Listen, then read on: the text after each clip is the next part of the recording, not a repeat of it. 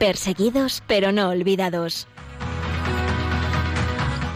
Un programa de la Fundación Pontificia Ayuda a la Iglesia Necesitada con Josué Villalón.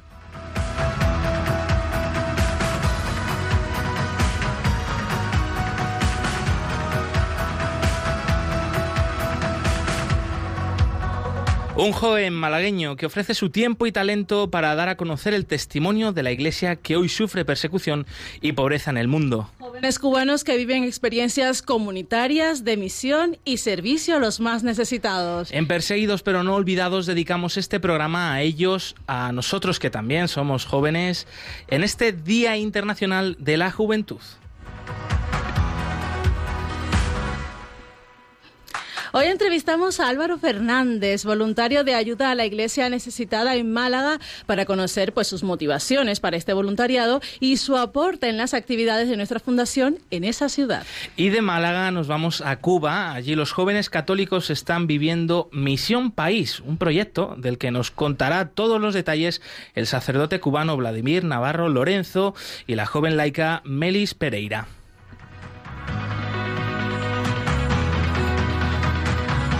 Os presentamos también el testimonio de Rita y Rami. Son dos jóvenes iraquíes que después de siete años de la invasión de Daesh a su país apuestan por seguir adelante en su tierra natal.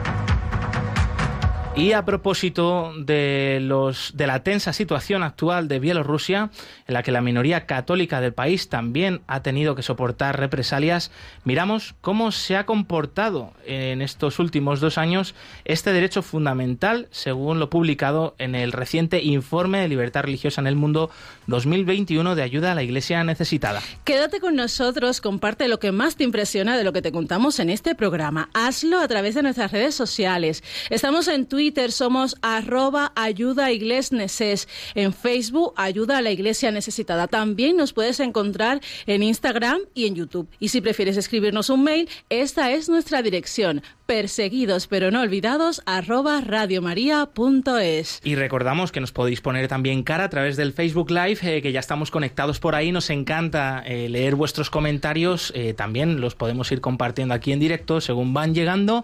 Así que encantados de que nos acompañéis a través del Facebook Live, en vídeo, en directo. Y claro que sí, saludamos también a Javi Esquina, que nos acompaña en los controles. Javi, ¿qué tal? Hola, buenos días. Un saludo a todos. La familia de Radio María. Ahí, ahí, ahí. Hacía tiempo que no nos veíamos tú y yo. Sí, bastante, bastante. Qué alegría, más de un año. Así que, como siempre, pues un gustazo estar aquí de nuevo contigo. Es un placer estar contigo. Y en este jueves 12 de agosto recordamos al beato Carlos Leisner, encarcelado por su pública programación de fe, ordenado sacerdote en un campo de concentración y quien murió a causa de los sufrimientos soportados durante su cautividad. Escuchas Perseguidos pero no olvidados de ayuda a la iglesia necesitada. Feliz Día Internacional de la Juventud.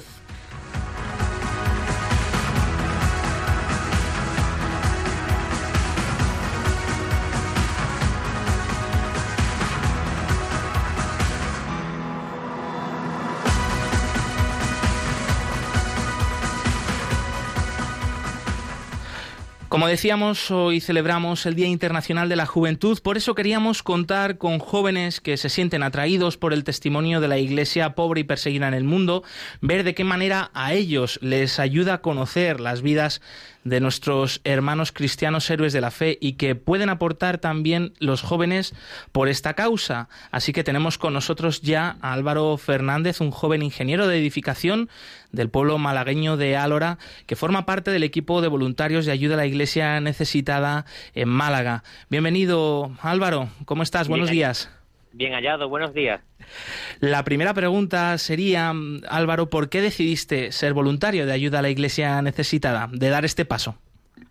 Pues eh, es que uno vive la parte del mundo cómoda para ser cristiano, con todos los problemas que tiene la secularización de Occidente, pero cuando a uno le llega un testimonio de, lo, de los mártires actuales, no podemos olvidar la cantidad de mártires actuales, que vivimos en el momento de la historia con más mártires, uno ve cómo eh, la Iglesia eh, y los fieles cristianos están sufriendo por su sola condición de cristianos y esos testimonios llegan al corazón y, y mueven el alma. Entonces, cuando, aunque hay muchísimos carismas distintos y muchísimos movimientos distintos de ayuda, ayuda social y demás, esta fundación que se dedica a ayudar a la iglesia a poder funcionar y servir como iglesia y a los cristianos poder vivir como cristianos en comunidad, realiza una labor que realmente, como decía, es que mueve el corazón. Álvaro, y ya con ese corazón movido por la labor de ayuda a la iglesia necesitada, ¿algún testimonio de cristiano que te haya tocado particularmente, que haya llamado la atención y que haya sido pues un impulso más para seguir colaborando con la Fundación Ayuda a la Iglesia Necesitada? Mm, en concreto, no, ninguno. Es cierto que yo ya tenía cierta predisposición y cierta sensibilidad hacia, hacia el testimonio de los mártires en general, desde San Esteban, ¿no? Esas personas que entregan por Cristo todo hasta entregar su vida si es necesario. Entonces, cuando Ana María Aldea, que es la responsable de la diócesis de Málaga de, de, de ACN, Ayuda la Iglesia Necesitada, me comentó, yo ya conocía la labor de, de ACN y no dude en sumarme, pero a tu pregunta, ¿algún testimonio concreto? No, es que son tantos que no hay ningún testimonio concreto que me haya hecho a mí dar este paso. Es simplemente ver el sufrimiento de, los cristianos en, el día de hoy. Claro, es que eso es muy impactante y nadie queda, vamos, eh, no tocado por eso. Y, como joven que eres, Álvaro, eh, ¿qué sueños tienes por delante y, y, de qué manera la fe y este testimonio de los cristianos perseguidos pues te ayuda a cumplirlos? A ver, la fe es un pilar en mi vida tengo muchos proyectos por delante, eh, soy joven todavía, me quedan muchos proyectos por delante, pero sin duda eh, yo no voy en ninguna parte sin Cristo. Entonces, ¿hasta qué punto la fe es importante en mi proyecto? Es que es fundamental. Yo no me voy a embarcar en un proyecto que deje al margen mi fe o que vaya contra mi fe. También eso va mucho en el espíritu de las personas de que son ayudadas por ACN, porque son personas que no se piensan dejar atrás su fe, aunque tengan que dejar atrás su tierra o tenga que dejar atrás eh, a su familia o tenga que dejar atrás incluso la vida. Yo no voy a ir a ninguna parte donde no pueda ir con la fe. Así que la fe es fundamental en mi vida como un pilar único, e indiscutible. ¿Y cómo esos testimonios me ayudan? Es que me fortalecen en la fe, porque cuando uno flaquea de fuerza, no en la fe, sino en general, y uno se encuentra con testimonios de personas que han tenido que huir por su fe, pero que no han renunciado de su fe, son testimonios de fortaleza que en efecto ayudan a seguir adelante. Oye, qué bien escuchar, Álvaro, que, la fe es ese pilar que mueve tu vida. Ojalá que lo sea también para todos. Y quisiera que, con esa misma fe eh, que tienes en tu corazón, envíes un mensaje pues a todos los jóvenes en este Día Internacional de la Juventud, pues animándolos también a dedicar como tú su tiempo, sus talentos al servicio, pues no solo de ayuda a la iglesia necesitada, sino de todo el, el que necesita, de todo el que está haciendo una labor social que necesita pues muchas más manos. Pues bien, aprovechando este, esta oportunidad que me da ahí, obviamente, claramente sin ambaje, hago una llamada a toda la juventud, porque el tiempo compartido no es tiempo perdido, es una forma de invertir el tiempo. Y en, los casos de los movimientos por la Iglesia, además, estamos trabajando a favor de la Iglesia y de la mano de Cristo. Cuando Cristo dice, cuando dice ese del avivamiento, me dice a mí, cuando me refugiaste y me refugiaste a mí, cuando me fuiste a visitar a la cárcel me visitaste ahí a mí. En esa ayuda no solo estamos ayudando sin más, la iglesia no es una ONG, estamos sirviendo a la iglesia y estamos trabajando de la mano de Cristo. Entonces yo desde aquí llamo a toda la juventud que en esta vocación que es el cristianismo de vivir en Cristo, que es tremendamente liberadora, la fe cristiana, porque una vez que se alcanza o se encuentra el camino hacia Cristo hay muchas cosas que se convierten en accesorias, trabajar en pos de los demás, a la vez que se trabaja en pos de la iglesia y de la mano de Cristo, es algo que llena el alma de arriba abajo. Pues eh, tomamos este mensaje, este testigo que nos lanzas a través de, la radio aquí en Radio María, Álvaro Fernández, joven voluntario de ayuda a la Iglesia necesitada en Málaga, y damos gracias a Dios por el testimonio de tantos jóvenes eh, llenos de Jesucristo que pues hoy también son un gran ejemplo para toda la juventud del mundo en el Día Internacional de la Juventud. Muchísimas gracias y un fuerte abrazo. Gracias a vosotros. Bueno, y seguimos en este Día Internacional de la Juventud con protagonistas jóvenes y vamos a escuchar ahora la voz de muchos de estos jóvenes que viven en países de necesidad, en países de persecución, como puede ser eh, Nigeria, como puede ser Siria. Ellos han querido acompañarnos hoy en Perseguidos pero no olvidados y este ha sido su mensaje. Hola, yo soy Neismar, tengo 26 años, soy una joven católica venezolana y mi sueño es ser feliz de acuerdo a la vocación a la cual he sido llamada. Hola, mi nombre es Tamari Bermeo, tengo 26 años de edad y soy venezolana católica. Como sueño tengo el crear y diseñar por el resto de mi vida y formar una familia bajo las enseñanzas de la familia de Nazaret. Hola, mi nombre es Natalia, tengo 30 años, eh, soy una joven católica argentina y mi sueño es em, poder vivir cada día haciéndolo más pequeño con amor, sea que me toque cocinar, trabajar, limpiar, em, poder em, llevar el amor en, lo que haga, digamos, y, poder hacerlo como un servicio en mi trabajo, escuchando a los jóvenes en la escuela y acompañándolos, animándolos, en mi familia, eh, buscando que, que, bueno, que nos podamos amar, perdonar, cuidar, ayudar, escuchar, ¿no? Lo que necesitemos. Eh, y bueno, también uno de mis sueños es formar mi propia familia, eh, también como a imagen de, de la familia de Jesús y en el amor. Feliz Día Internacional de la Juventud. Feliz Día Internacional de la Juventud. Feliz Día Internacional de la Juventud. Te la quiero entregar entre versos y guitarras. Todo mi corazón,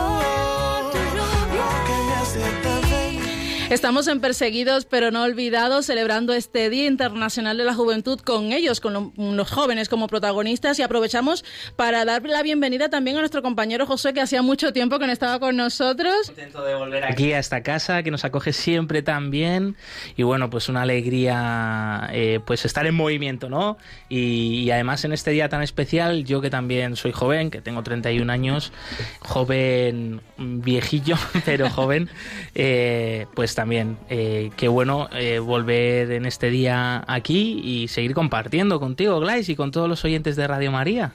Pues muchísimas gracias, Josué, y gracias a todos los que nos sintonizan desde cualquier latitud, desde España, desde América, todos los que nos ven en el Facebook Live y todos los que siguen a esta gran casa de todos, Radio María.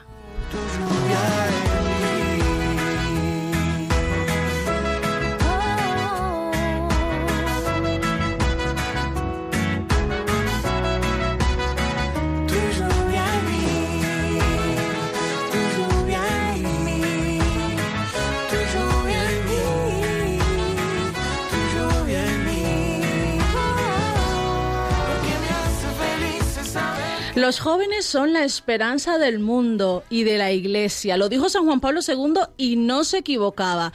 En España, en Cuba y en muchos países del mundo son ellos quienes anuncian, anuncian la buena noticia del amor de Dios con obras, palabras y sobre todo con alegría. Una iglesia que se pone en salida. Así es, así está la Iglesia Católica Cubana, la mía, que quiero mucho. Y la mejor manera de demostrarlo pues es a través de todos los jóvenes que hoy protagonizan Misión País Cuba. Y quizás muchos preguntaréis, bueno, ¿y qué es Misión País Cuba? ¿Qué objetivo tiene, Josué? Yo me lo estaba preguntando y para ello, pues mira, vamos a preguntar al sacerdote cubano Vladimir Navarro, quién mejor para que nos explique. Él es de la diócesis de Camagüey, aunque en estos momentos estudia en la Universidad de San Damaso, en Madrid, en España.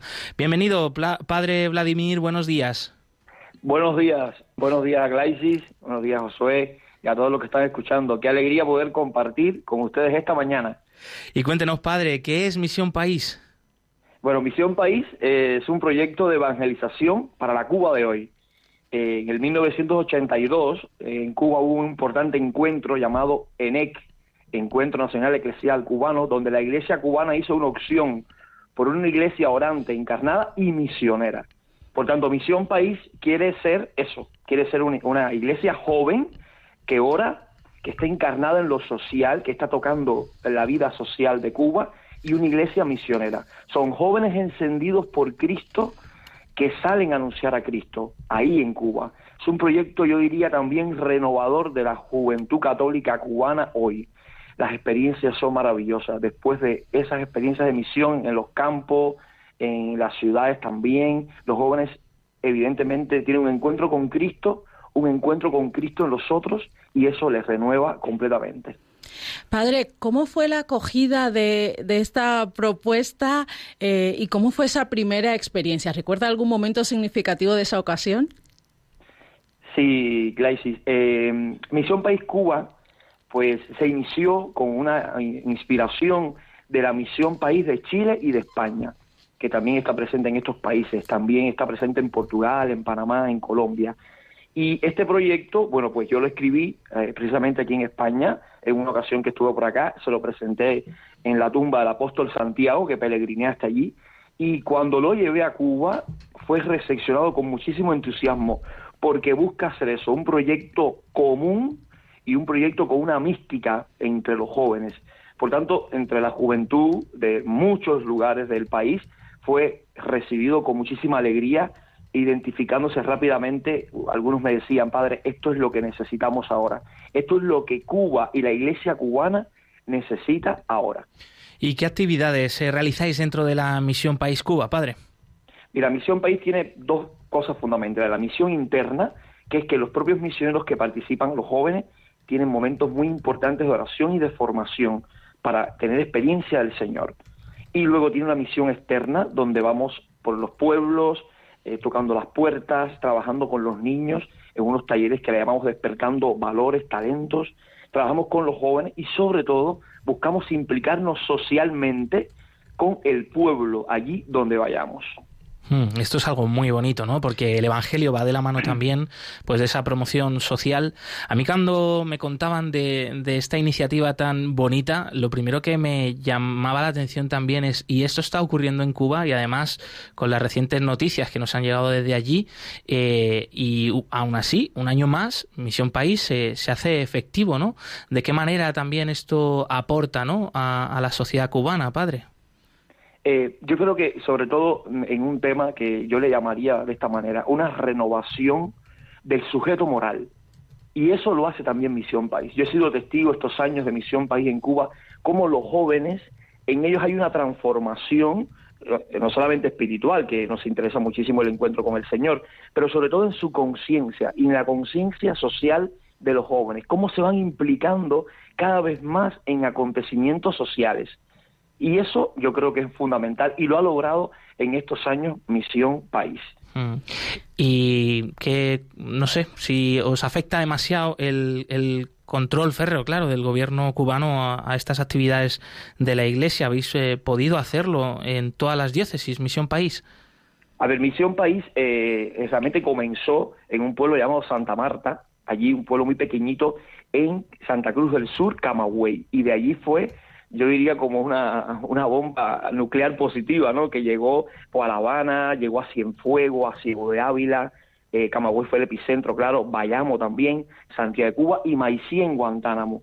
Y evidentemente que, que, sí costó trabajo, pero fíjate, costó trabajo primero al interior de la iglesia, por aquella frase que a mí nunca me ha gustado, siempre se ha hecho así, eh, nos asusta a veces las cosas nuevas.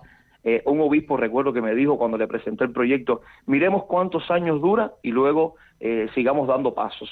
Pero también con respecto al gobierno, ¿no? Porque imagínate que llegaran 40 jóvenes a un pueblo perdido, jóvenes alegres, jóvenes entusiastas, jóvenes tocando lo social, jóvenes trabajando con jóvenes, eso asusta mucho también al gobierno, ya que ellos han tenido durante 62 años el control de la educación y claro, que lleguen estos jóvenes, bueno, eh, pero yo siempre me quedo con una idea, que más vale pedir perdón que permiso, y nosotros nos lanzábamos, arriba, jóvenes, nos lanzamos. Recuerdo un acontecimiento bonito en Santa Marta el primer año, en el 2016, cuando sacamos a la Virgen de la Caridad, que sabemos todos los cubanos que la Virgen de la Caridad atrae a sus hijos.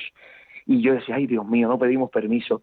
Y pero los jóvenes cogieron la Virgen, le pusieron luces por todas las calles de aquel pueblito, y bueno, después hubo sus rollos, pero eh, eh, había que ver el pueblo cómo seguía la Virgen, cómo rezaban, y eso evidentemente sin permiso. Bueno, y claro, siempre con un control, nos manda gente a la seguridad del Estado, estamos controlando todo, igual cuando van jóvenes misioneros que he llevado desde Chile, desde aquí de, de España, desde Madrid a Cuba, eso les pone un poco nerviosos, pero eh, me parece que es muy audaz lo que los jóvenes hacen en Misión País. Yo, yo he sido testigo de ese fervor, de esa fe, eh, porque allí en Cuba pues fue que, que, nació mi fe, fue que se formó, ¿no? Y me da mucha alegría ver que un proyecto como este sigue adelante, que está protagonizado por los jóvenes, que al final son el futuro de la iglesia, ¿no? Y estas últimas semanas, bueno, como decía mi compañero Josué, mm, Cuba ha vivido esas protestas pacíficas que fueron reprimidas de forma violenta y en ellas salieron muchos jóvenes católicos y muchos de ellos son parte de Misión País Cuba. Y como parte de esa represión, estos jóvenes han sido encarcelados, algunos condenados y otros guardan prisión domiciliaria. En medio de este contexto y la difícil situación sanitaria, como bien decía el padre, pues Misión País ha salido a la calle, se está realizando y hemos contactado precisamente con una de las jóvenes que en estos días está haciendo lío por Cuba con este gran proyecto. La escuchamos. Hola, soy Meslis Pereira, periodista católica de la diócesis de Camagüey también misionera del proyecto Misión País Cuba, que este año estamos viviendo de una manera diferente y es que debido a la situación epidemiológica que presenta el país con la COVID-19 nos hemos trasladado a las plataformas digitales, o sea que no hemos ido como es costumbre de manera presencial a las zonas de misión. Aún así, en esta oportunidad nos acompaña el lema Cercanos como María, restauremos a Cuba en el amor. Y es un lema que realmente nos identifica bastante y que está muy encarnado en la realidad que ahora mismo está viviendo nuestro país. Entonces, desde el día 9 y hasta el 15 de agosto se está desarrollando esta misión donde tenemos encuentros formativos y de diálogo que incluyen también el proceso escucha de este camino sinodal que ahora mismo nuestra iglesia está llevando Además, son muy importantes los momentos de oración, tanto comunitaria como personal, en las mañanas, en las noches, el ángelus. Hemos podido compartir testimonios de años anteriores. La misión culmina, como decía, el día 15 con una vigilia de oración presentando ante María nuestras vidas, nuestra patria. Todo esto está animado por los jóvenes a través de las plataformas digitales, con grupos de WhatsApp, de Telegram, también a través de nuestra página de Facebook. Es muy interesante ver el intercambio entre los muchachos, ver la creatividad en buscar nuevas maneras de evangelizar a pesar de no ser presencial y se han preparado retos que invitan a realizar acciones concretas, viviendo esa cercanía de la que habla el lema y el cómo restaurar a Cuba, pero en el amor y allí donde está cada uno concretamente. Es muy lindo ver cómo se suman jóvenes a vivir esta experiencia por primera vez y también ver cómo muchos de esos que fueron fundadores hace cinco años atrás, pues ahora permanecen y animan. Este proyecto ha cambiado realmente muchas vidas y regala esperanza a nuestra patria. Muchas gracias por la invitación. Dios le bendiga. Pues es un testimonio de muchísima esperanza porque además en ese contexto en el que está viviendo Cuba y la iglesia cubana, pues que se puedan hacer cosas y que se hacen efectivas, también nos invita a los de aquí a decir, oye, no tenemos que quejarnos, un poco, claro, se puede hacer mucho, ¿no? Si esto están haciendo en Cuba, qué gran enseñanza nos están dando nuestros hermanos cubanos. Y padre Vladimir, ¿qué siente usted al escuchar estas palabras de Melis? Bueno, Josué, yo me siento muy emocionado, porque de verdad, qué valientes son estos jóvenes, qué audaces son, de verdad. Yo, cuando he visto lo, que están haciendo el año pasado, este año, cómo se reinventan la misión, me encanta eso de no puedo salir a la calle, pues salgo con las redes. Las redes que es otra plataforma súper importante para la evangelización y que yo creo que la iglesia a nivel mundial está haciendo opción por esto, ¿no? Y los jóvenes cubanos, con todas las limitaciones del Internet, que ya sabemos que después del 11 de julio nos, nos, cortaron el Internet, todo eso, ¿cómo son tan creativos? Yo creo que esa es la mejor palabra para definirlo. Ha dicho Merlis, esta joven que fue jefa de Misión País, ¿cómo son creativos? Es propio del Espíritu Santo la creatividad en los jóvenes y bueno, yo me siento de verdad muy admirado por la valentía y la audacia de los jóvenes ahora mismo. Hablamos de jóvenes que de Misión País que han sido encarcelados. Yo tengo nombres, rostros concretos como Neifer, y, y, y Karen en Bayamo, Jesús Javier en Camagüey, que son gente que han estado jóvenes que han estado muy implicados con Misión País, con ARDE, que es la zona permanente de Misión País, y, de verdad que de verdad estoy muy feliz como cómo siguen adelante con este con este proyecto misionero de evangelización en Cuba y estamos unidos en oración con esa iglesia que peregrina en Cuba a pesar de, la difícil situación que, vive el país. Bueno, el lema de este año, Padre, es cercanos como María, restauremos a Cuba en el amor. Eh, es el lema que habéis escogido. ¿Y qué necesita Cuba para que esa realidad de renacer en el amor sea posible? Eh, Gracie, yo creo que Cuba ha sufrido durante estos 62 años un daño antropológico, un daño humano muy fuerte. Y qué bonito que la iglesia joven cubana apueste por renovar ese hombre, ese sujeto moral cubano. Eh, han sido 62 años de dictadura, de manipulación de nuestra conciencia, yo le llamo proceso de ideologización de nuestra vida toda, y qué bonito que Misión País Cuba quiera renovar estos jóvenes, comenzando por una renovación personal. Eh, yo soy de los que cree que si tú quieres renovar algo, un país, una patria, un, el mundo, tienes que empezar por ti mismo. Y eso en Misión País se ve muy claro con la misión interna. Luego, una renovación familiar. Yo estos días he apostado y le he dicho a los jóvenes, renovemos la familia, ahí donde estamos. Y renovemos la iglesia. La iglesia siempre tiene que estar renovándose. La iglesia cubana tiene que eh, abrirse a esos nuevos soplos del espíritu. Y con todo eso vamos a renovar entonces lo social. ¿Y en qué cosa? En algo que es muy importante para nosotros los que creemos que tenemos fe, que es en el amor de Cristo. Ese amor que renueva todo, lo llena todo.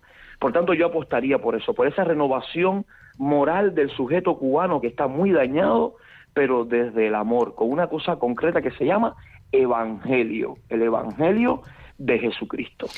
Pues sigue siendo un gran ejemplo para nosotros aquí en España que empezamos a ser ideologizados de distinta manera quizá, pero, pero vamos a, a, veces mm, al mismo sitio que, lo que está pasando en Cuba. Eh, le damos las gracias, Padre Vladimir Navarro, sacerdote cubano, gracias por compartirnos el quehacer, sobre todo de los jóvenes católicos de Cuba, en esta misión país. Eh, mucho ánimo con ello y un fortísimo abrazo. Un fuerte abrazo, Padre. Gracias, Josué y Glaisis, unidos en la oración por Cuba. Eso. Bendiciones. Hasta luego. Hasta luego, Padre. Hasta luego. Dios.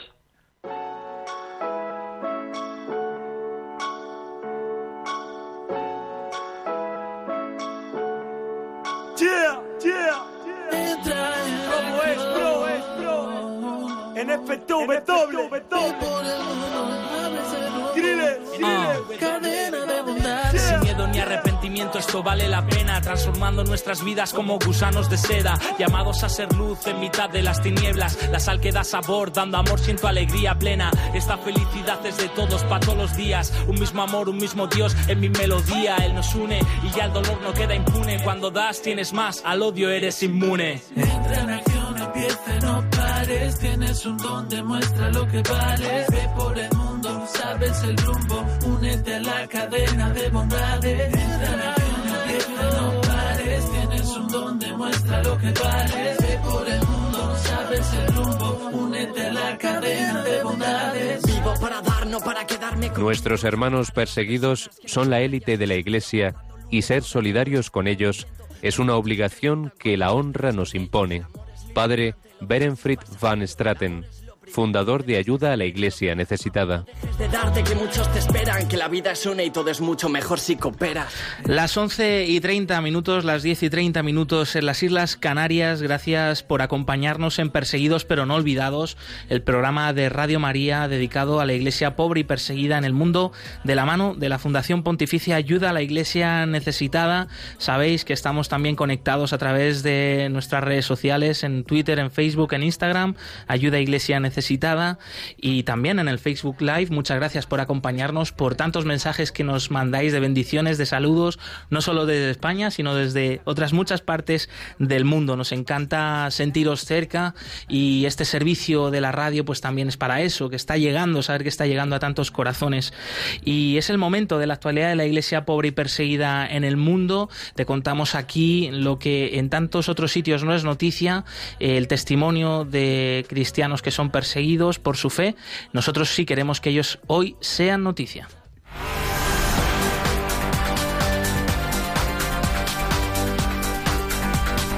Queremos que sea noticia.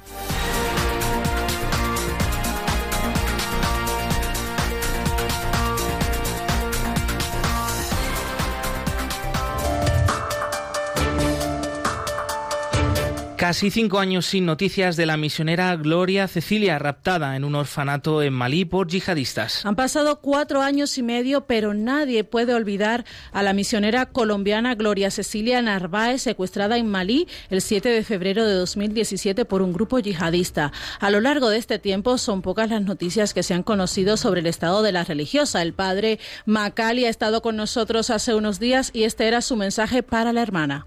Yo Credo, prego e spero tutti i giorni per la sua liberazione e per la liberazione degli altri ostaggi. Yo creo, espero y rezo por la liberación de ella todos los días y por la liberación de los otros rehenes. E invito tutti a continuare a pregare e sostenere i nostri amici, fratelli perseguitati in tante parti del mondo. Invito a todos a rezar, a sostener en la oración a todos aquellos nuestros amigos, hermanos que están en esta situación en, en torno a todo el mundo. El pasado mes de octubre, la reina francesa liberada Sophie Petronin informaba que estaba viva, pero precisa, precisaba de atención médica. Hasta su secuestro, Gloria Cecilia Narváez, de 56 años, dirigía en la localidad de Coutiala, al sur de Malí, la comunidad misionera de las Hermanas Franciscanas de María Inmaculada, a la que pertenece y donde con otras tres religiosas llevaban adelante un orfanato, un dispensario sanitario y un programa a favor de la mujer. El asesinato del padre Olivier Marif, mártir de la caridad, sacude a la iglesia en Francia. El superior provincial de los misioneros monfortianos, el padre Olivier Maire, ha sido asesinado este lunes 9 de agosto en la localidad francesa de Vendée. La noticia se hacía pública después de que el ministro del Interior francés, Gerald Darmanin, mostrase sus condolencias a los católicos de nuestro país, decía, tras el dramático asesinato de un sacerdote en referencia a Olivier Maire, de 60 años.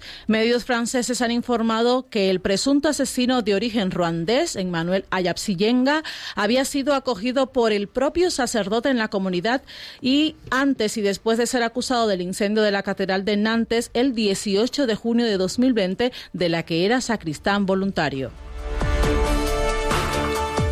El Papa Francisco está preocupado por la situación en Bielorrusia. La opinión pública mundial contempla la situación de Bielorrusia marcada por las protestas reprimidas violentamente y las sanciones. Además, el país se ha visto muy afectado por la crisis de la COVID-19.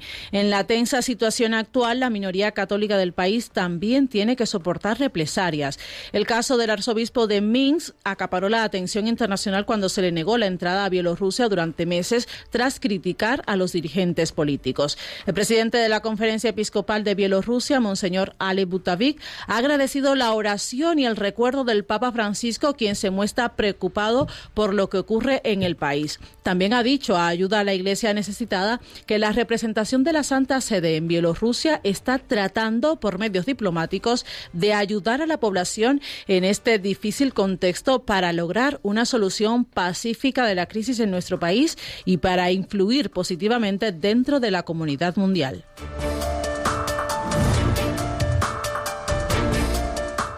Hasta aquí la actualidad eh, de esta última semana con relación a la iglesia pobre y perseguida. Más información en la web ayuda a la iglesia necesitada.org.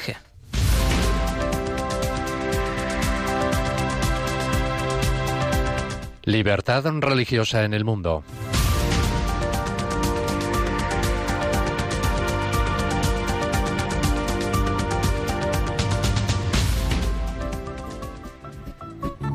没有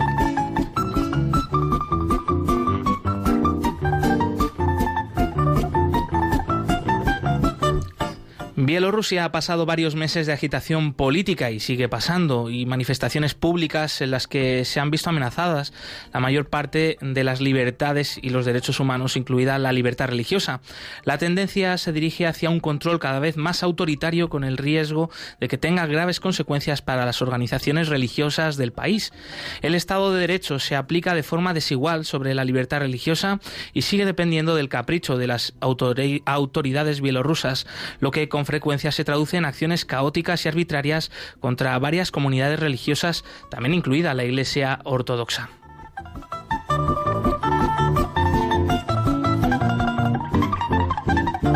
A lo largo del periodo estudiado en este informe, no se han renovado los visados de un año a varios sacerdotes católicos procedentes de Polonia, a pesar de las peticiones realizadas por los obispos. Para ello se utilizaron distintos pretextos. Por ejemplo, a uno de los sacerdotes se le negó la renovación del visado por haber cometido varias infracciones de tráfico. En otro de los casos, los católicos de la zona protestaron a las autoridades y consiguieron que se anulase la decisión. Los representantes católicos denunciaron que en realidad el Estado está llevando a cabo una política deliberada dirigida a reducir el número de sacerdotes católicos que sirven en Bielorrusia. También se restringieron las actividades de un sacerdote católico ruso, le permitieron permanecer en la ciudad de Bisbek, al noreste del país, para seguir construyendo la nueva iglesia, pero le prohibieron celebrar misas. En 2018 los funcionarios de prisiones siguieron denegando de forma reiterada el acceso a los sacerdotes católicos romanos, pastores protestantes e imanes para visitar a los internos en las cárceles. Como recoge el informe Libertad Religiosa en el Mundo 2021 de ayuda a la Iglesia necesitada, en la primavera del año 2018 se negó la entrada al país a dos sacerdotes ortodoxos procedentes de Rusia, invitados por el arzobispo Dimitri de, de Vitebsk para atender parroquias de su diócesis. Comentarios extraoficiales a miembros de la diócesis que el gobierno quería decían que el gobierno quería que se formase a personas de la zona para trabajar como sacerdotes. En noviembre de ese mismo año, las autoridades detuvieron durante 24 horas al padre Vikentis, sacerdote de la Iglesia Ortodoxa Autocéfala de Bielorrusia, que no está oficialmente registrada, por predicar y recaudar donativos en un edificio de apartamentos en Minsk, la capital. El 30, el 30 de noviembre, un tribunal del distrito de Minsk le declaró no culpable y cerró el caso. Eh, más recientemente, el año pasado fue una época turbulenta y dramática para todo el país. El pasado 9 de agosto de 2020 se celebraron elecciones presidenciales y según sus resultados se supone que Alexander Lukashenko consiguió el 80% de los votos para su sexto mandato consecutivo, frente al 10% de la candidata opositora Sviatlana Sikanoskaya. El resultado oficial fue enormemente cuestionado y suscitó protestas por todo el país. Las comunidades religiosas representaron un importante papel en las manifestaciones de la oposición. La Iglesia Católica bielorrusa mostró su apoyo a los manifestantes y en el periodo posterior a las elecciones, el arzobispo católico de Minsk y Mogilev, Tadeusz Kondrusiewicz, hizo un llamamiento a las autoridades bielorrusas para que pusieran fin a la violencia, diciendo que el baño de sangre en las calles bielorrusas era un pecado que pesa enormemente sobre la conciencia de aquellos que dan órdenes criminales y cometen la violencia. Según el artículo 31 de la Constitución, garantiza la libertad de religión y permite a los individuos manifestar sus creencias religiosas y reunirse para rezar en común, siempre y cuando no realicen ningún acto prohibido por la ley. El artículo 16 declara la igualdad legal de todas las religiones y credos. También prohíbe las actividades religiosas que atenten contra la moral o estén dirigidas contra el Estado, su sistema político o las libertades de sus ciudadanos.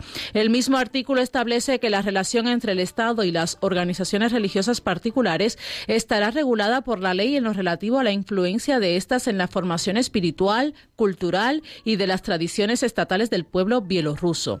La Iglesia Ortodoxa en Bielorrusia del Patriarcado de Moscú no ha dado una respuesta uniforme. Por un lado, la jerarquía de la Iglesia que mantiene estrechos vínculos con Rusia y por lo tanto reconoció los resultados de las elecciones, prefirió mantenerse neutral durante las manifestaciones. Sin embargo, hubo obispos y numerosos sacerdotes que manifestaron su postura en contra del gobierno y apoyaron a los manifestantes. Debido a las fuertes presiones de los fieles bielorrusos y probablemente de su propio clero, esta iglesia cambió de postura. El 15 de agosto, el sínodo de la Iglesia Ortodoxa rusa condenó enérgicamente tanto la dura reacción de las fuerzas estatales como algunos incidentes de provocación por parte de los manifestantes.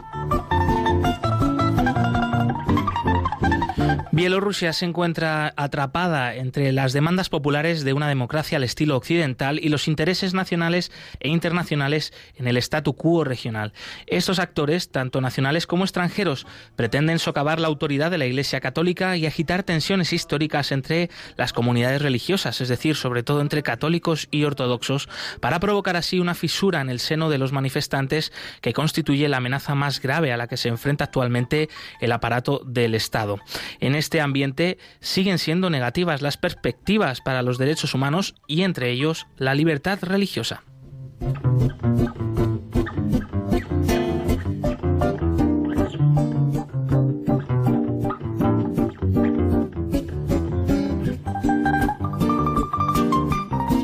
Informe completo sobre la libertad religiosa en Bielorrusia y en otro país, cualquier otro país del mundo, se puede consultar de forma gratuita en la web ayudalaiglesianecesitada.org.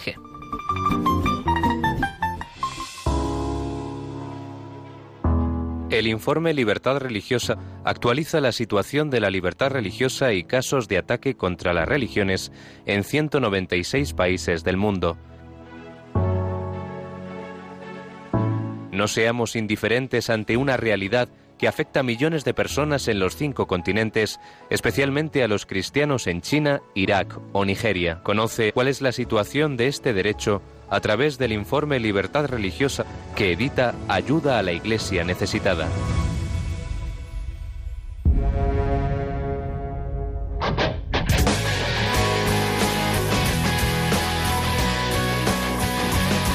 Testigos del siglo XXI.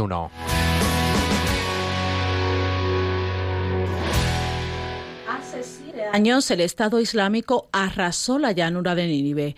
Era el 6 de agosto de 2014, un día que los cristianos de Irak no podrán borrar jamás de sus memorias.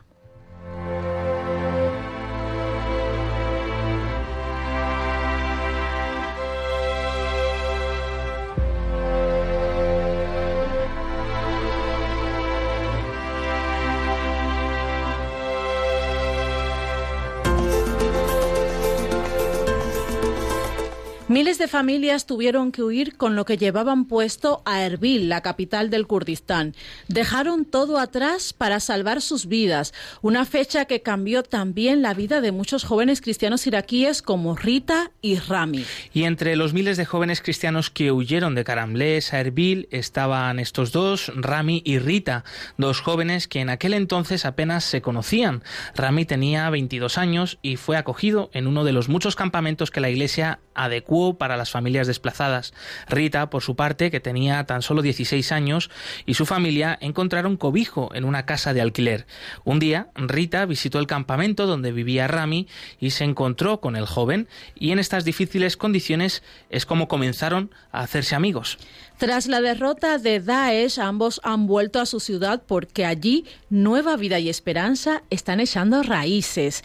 Rita y Rami han podido celebrar su boda en el pueblo donde nacieron, Karamlesh. Lo han hecho en el Centro Caldeo de San José, que ha sido reconstruido con la ayuda de ACN.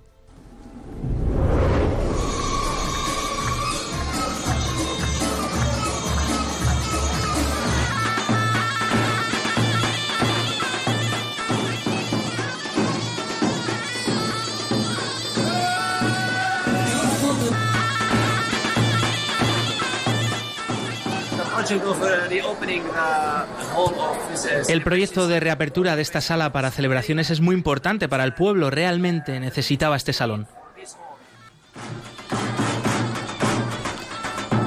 Siete años después de que el miedo y la muerte tomara Karamlesh, los católicos de Irak están reconstruyendo sus vidas. En la pared de la iglesia escribieron no habrá más cristianos en Irak, pero no lo consiguieron. Gracias a Dios, los católicos iraquíes hemos vuelto, así dice Rami.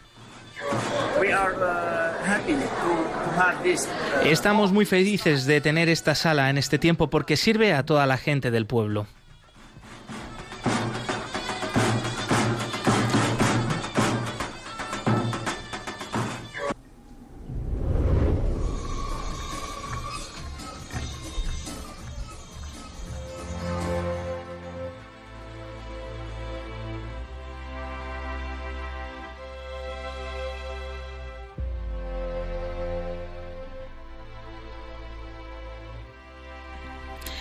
Son las 11 y 46, las 10 y 46 en las Islas Canarias de esta mañana de el 12 de agosto de 2021, Día Internacional de la Juventud. Desde Ayuda a la Iglesia Necesitada queremos seguir muy cerquita de ti por estos días y por eso vamos ahora a conocer los principales eventos de nuestra fundación por todo el país.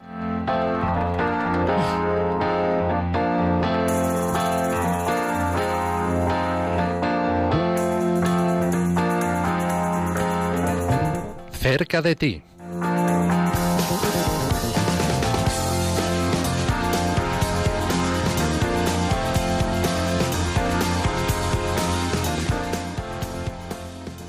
Recordamos antes de nada también que podemos, podéis participar, eh, queridos oyentes de Radio María, aquí en directo con nosotros. Enseguida daremos paso a vuestras llamadas para que podáis compartir vuestros comentarios eh, sobre los distintos temas que hemos ido tratando a lo largo del programa. Eh, hoy el día especial, en el Día Internacional de la Juventud, esos dos testimonios que hemos escuchado, uno desde Cuba, otro más sequita desde aquí de España, también la situación de la realidad en Bielorrusia y de la Iglesia pobre y perseguida en el mundo eh, en general. Podéis llamar ya al 91005 9419, repetimos 91005 9419.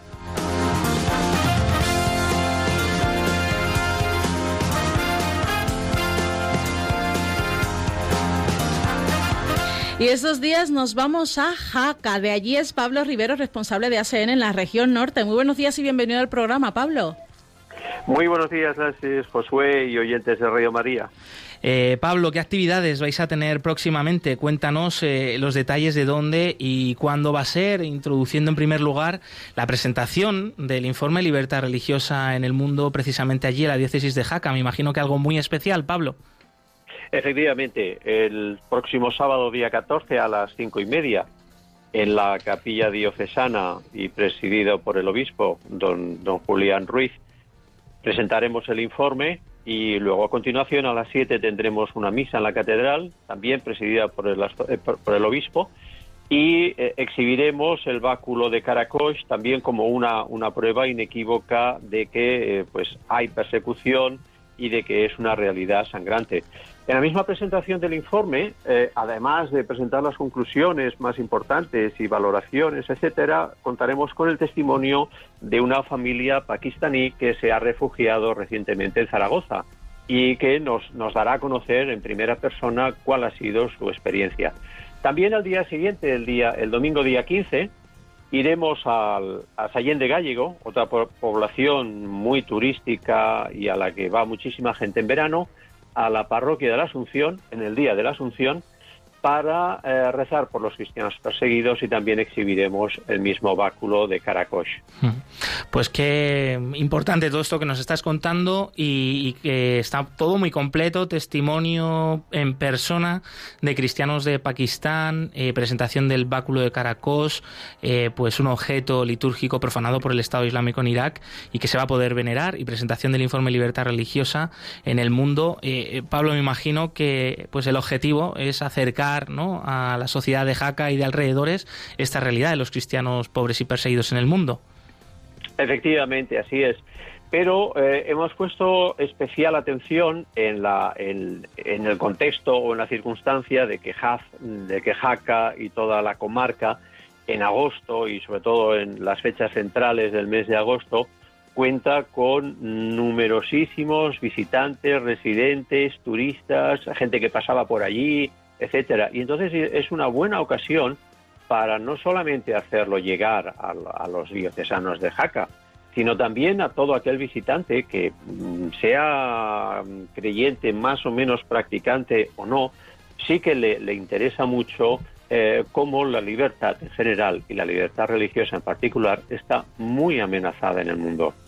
Pues muchísimas gracias, Pablo Rivero, responsable de la región norte. Gracias por. si me permites añadir solamente una cosita. Vale, perfecto. Eh, eh, solamente la reflexión de decir, bueno, eh, ahora en agosto, que, que, mucha gente está de vacaciones, que mucha gente desconecta de lo cotidiano, hay que hacer llegar el mensaje de que la persecución, la discriminación, la necesidad de tantos y tantos hermanos eh, de, la Iglesia en el mundo eh, no está de vacaciones.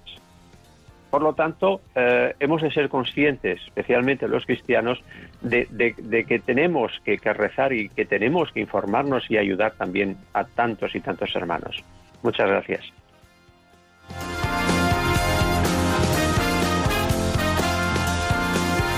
Y tenemos llamadas de nuestros oyentes, Glais, y la primera llamada que nos llega es desde Vitoria. Natalia, buenos días, bienvenida. Hola, Egunon. Egunon, adelante, Natalia, buenos días. Hoy, siendo el Día Internacional de la Juventud, quiero darles un mensajito, como un llamadito a todos mis hermanos. Qué bueno, pues adelante, te escuchamos. Mira, el que me esté escuchando, compartilo por favor. Desde el bautizado hasta el angelito que ya ha hecho la primera comunión. Estamos todos llamados a vernos con ojos de amor, para que el Señor así nos permita cada día entregarnos al servicio con caridad y, valga la redundancia, con mucho amor. Pues muchísimas gracias Natalia por compartir este mensaje tan bonito y que sin duda lo necesitábamos todos oír. Y tenemos una segunda llamada, es John. John desde Donosti, buen día John. Hola, buenos días. ¿Qué nos quieres decir en este programa Perseguidos pero no olvidados de ayuda a la iglesia necesitada? ¿Cuál es tu mensaje? Pues que, eh, para mi opinión, ¿eh? si me dejáis eh, opinar, eh, pues eh, eh, tenemos que dar gracias, para mi opinión, ¿eh? también de todo lo que tenemos y de y, que hay que dar gracias a Dios por, por eso, por todo lo que tenemos y, y que yo siempre rezo por eh, al Señor. Pues muchísimas gracias, John. Es cierto lo, lo, lo, que dices, ¿no? Dime. Sí, que, que yo ahora estaba viendo por, por Facebook y que, y que muy bien el programa y que siempre sigo Radio María. Genial, muchísimas gracias por seguir Radio María, por vernos en el Facebook Live, a nosotros aquí eh, en el estudio en Perseguidos pero no olvidados. Y como dices, nos quedamos también con ese mensaje de dar gracias siempre a Dios por todo lo que tenemos. Muchas gracias, John. Eh, con estas dos llamadas se nos eh, va el tiempo, tenemos que despedirnos, Glais. damos las gracias al resto de oyentes que nos habéis estado siguiendo. recordamos que seguimos en contacto a través de las redes sociales de ayuda a la Iglesia necesitada en Twitter, Facebook, Instagram Instagram y por supuesto en el correo del programa perseguidos pero no olvidados arroba radiomaria.es. Hoy hemos celebrado el Día Internacional de la Juventud con un testimonio de un voluntario de ayuda a la iglesia necesitada en Málaga, con el testimonio de los jóvenes cubanos que en estos días están evangelizando a través del proyecto Misión País Cuba y hemos tenido al sacerdote Vladimir Navarro para que nos cuente pues todo, todo, todo cuanto están haciendo allí en Cuba. Agradecemos a Javi Esquina que nos ha acompañado en los controles técnicos el día de hoy y siempre. Gracias Javi. Gracias a vosotros siempre. Y hemos conocido también las principales actividades de ayuda a la iglesia necesitada estos próximos días en Jaca, gracias a Pablo Rivero. Nos puedes volver a escuchar en el podcast de Radio María o en la web de Ayuda a la Iglesia Necesitada. Aquí continúa la programación con el rezo del Ángelus y nos volvemos, nosotros volvemos a esta casa el próximo jueves 19 de agosto, si Dios quiere, a la misma hora, a las 11 de la mañana. Movidos por el amor de Cristo al servicio de la Iglesia que sufre, un fuerte abrazo y hasta pronto.